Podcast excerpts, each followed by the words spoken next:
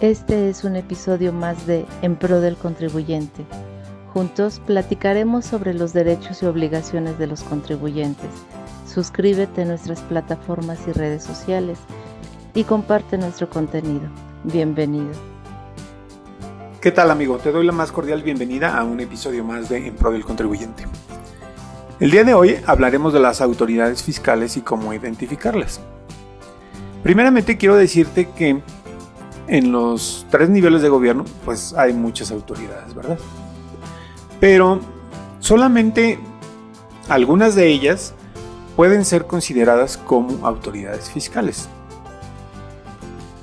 Por ejemplo, la autoridad fiscal por excelencia es el Servicio de Administración Tributaria.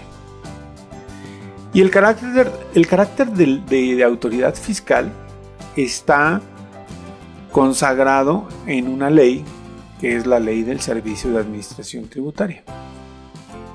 En esa ley se le da el carácter de autoridad fiscal al Servicio de Administración Tributaria.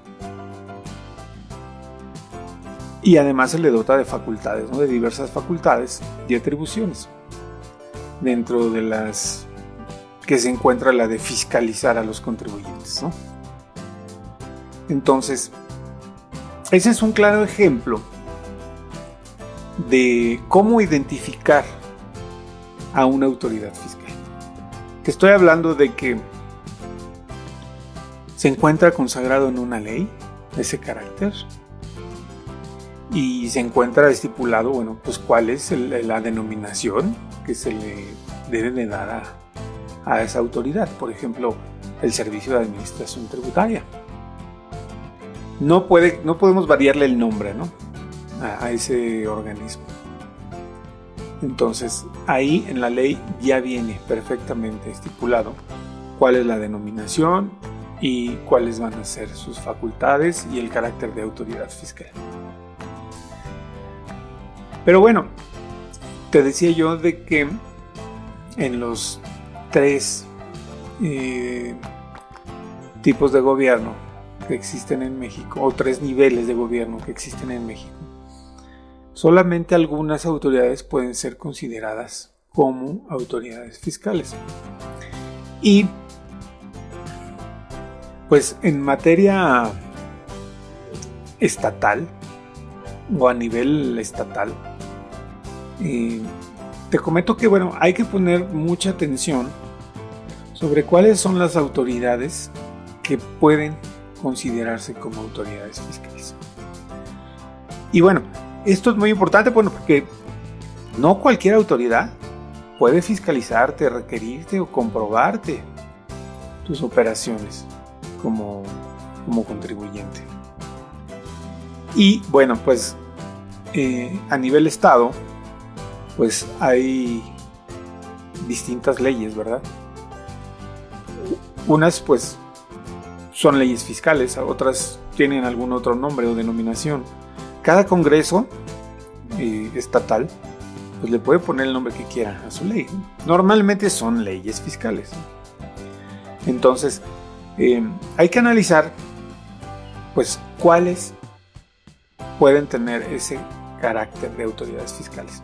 Sobre todo porque, bueno, eh, constantemente nos van a estar enviando requerimientos o nos van a estar este, solicitando documentación. Esto eh, en base a convenios de, coordinación que existen entre el gobierno federal y los gobiernos estatales. Pero bueno, si en alguna entidad federativa no estuviera muy, muy detallado quiénes son o precisado quiénes son las autoridades fiscales, pues bueno, te puedes apoyar de el reglamento del Código Fiscal de la Federación, el cual pues nos hace una breve descripción sobre cuáles son las autoridades fiscales. Eh, particularmente en su artículo primero.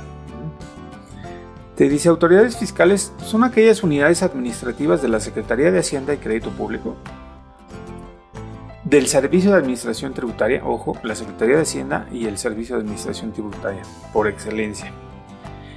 Y además, aquellas unidades administrativas de las entidades federativas que en base a un convenio de coordinación eh, estén facultadas para administrar, comprobar, determinar y cobrar ingresos federales.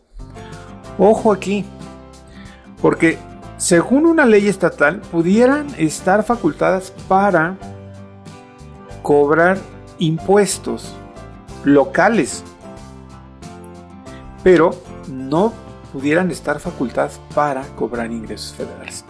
Entonces, eso requiere de un análisis eh, del marco jurídico de cualquier autoridad, pues para poder determinar si sí es una autoridad fiscal, hablando obviamente de impuestos federales, eh, además de, los impuestos locales que existan en, cualquier estado. y, Derivado de ese análisis, bueno, vamos a poder determinar si eso no es una autoridad fiscal en materia de impuestos federales. Entonces, ese análisis nos va a ayudar eh, pues, de manera considerable a saber si efectivamente quien nos está requiriendo, quien nos está solicitando algún, alguna comprobación, alguna fiscalización, sí es una autoridad competente, ¿verdad? Entonces, pues esa es eh, una función del defensor fiscal, el de determinar, oye, pues, si esta autoridad o tal autoridad puede ser considerada como una autoridad fiscal y pues se le puede permitir que nos solicite, que nos requiera eh, información, em, algún cumplimiento o nos determine alguna omisión, ¿verdad? Hay que tener muy, muy en cuenta ese análisis porque pues en algún episodio hablaba yo de los contribuyentes cautivos. Los contribuyentes cautivos pueden atender una solicitud, un requerimiento incluso vía telefónica. O están atendiendo solicitudes o requerimientos por auxiliares de las autoridades fiscales. Es decir, eh, pues persona que sí, personal que de la dependencia, ¿verdad? Pero que pues en base a su reglamento no tenga facultades para requerirnos, ¿verdad? Entonces, sí es muy importante eh, identificar plenamente a las autoridades fiscales, pues para atender los requerimientos, ¿verdad? Y sobre todo en algunos casos, pues para facilitarles el acceso al domicilio, al domicilio fiscal. Entonces, eh, sobre todo en materia, perdón, en nivel estatal y municipal, sí hay que hacer ese análisis porque pues puede haber muchas leyes, muchos reglamentos, muchas disposiciones, pero en algunos casos la competencia no, está, no va a estar bien establecida. Entonces, em, pues apóyate con un defensor fiscal, un abogado que te pueda ayudar a determinar si, si, si las autoridades que te están requiriendo, que te están solicitando, pudieran tener facultades o puedan o no ser consideradas como autoridades fiscales. Entonces, la recomendación es que hagas ese análisis, que identifiques bien quién es la autoridad que te está requiriendo y sobre todo, bueno, pues para considerarlo válido o legal, ¿no? El requerimiento. Y si no, bueno, pues no tendríamos por qué atenderlos, ¿verdad? No tendrían por qué molestarnos, requiriéndonos información, documentación o determinarnos en omisiones o, querer recaudar, ¿verdad? Eh, algún impuesto. Entonces, pues ya lo sabes, es la mejor forma de identificar a las autoridades fiscales. Y, bueno, pues escríbenos, escríbenos de si tienes algún comentario de alguna ley estatal o municipal en, la que pues no estén identificadas plenamente eh, las autoridades fiscales. Nos dará mucho gusto eh, recibir tu comentario. Te mando un cordial saludo y te espero en el siguiente episodio. Hasta la próxima. Gracias por escuchar un episodio más de En Pro del Contribuyente. Te invito a que te suscribas en nuestras plataformas y nos sigas en redes sociales. O si lo prefieres, visita el sitio web lexantax.solutions. Te invito a que nos escuches semana con semana. Hasta la próxima.